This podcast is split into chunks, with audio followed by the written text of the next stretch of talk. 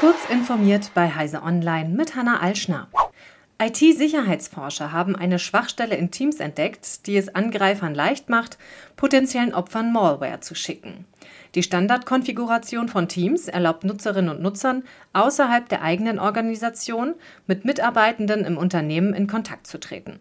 Zwar zeige Teams bei solchen Kontakten extern an und liefere sogar noch eine Warnung, aber die würde erfahrungsgemäß von 95 Prozent ignoriert, schreiben IT-Forscher von JumpSec.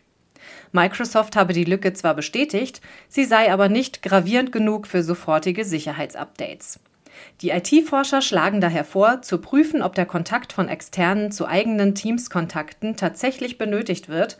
Wenn das nicht der Fall ist, ließe sich der Zugriff im Teams Admin Center unter External Access beschränken.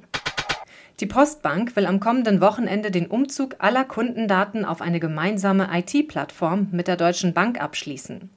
Deshalb werden die meisten Dienstleistungen von Freitagabend bis Montagmorgen bzw. Nachmittag nicht zur Verfügung stehen. Zwar sollen Kundinnen und Kunden in dem Zeitraum weiterhin Geld abheben können, aber Online- und Telefonbanking werde nicht funktionieren. Zu erledigende Bankgeschäfte sollen deshalb vorher durchgeführt werden. Für die Kundinnen und Kunden gibt es derweil eine eigene Seite mit einer Auflistung der von dem Ausfall betroffenen Dienstleistungen, die wir auf unserer Homepage heise.de verlinkt haben.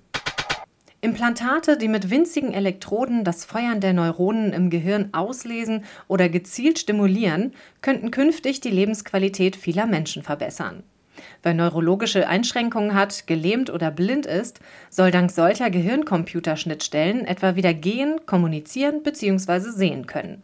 Das Startup Precision Neuroscience aus New York hat jetzt ein Implantat entwickelt, das fünfmal dünner als ein Haar ist und biegsam und sanfter zum Gehirn sein soll als vorherige. Zudem könne es minimal invasiv implantiert werden und die Hirnströme mehrere hundertmal genauer kartieren als die bisher üblichen Ausführungen, heißt es vom Unternehmen.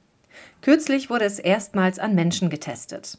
Eine wissenschaftliche Publikation dazu steht bislang noch aus. Allein durch das weltweite Abpumpen von Grundwasser hat sich die Neigung der Erdachse zwischen 1993 und 2010 um 80 Zentimeter verschoben. Das hat ein Forschungsteam von der staatlichen Universität Seoul in Südkorea ermittelt. Damit seien Schätzungen bestätigt worden, denen zufolge in diesem Zeitraum weltweit zusammen 2150 Gigatonnen an Grundwasser entnommen wurden, die schließlich in die Ozeane gelangten. Insgesamt ist die Grundwasserentnahme der Analyse zufolge der zweitgrößte Faktor bei der Verschiebung der Erdachse. Diese und weitere aktuelle Nachrichten finden Sie ausführlich auf heise.de.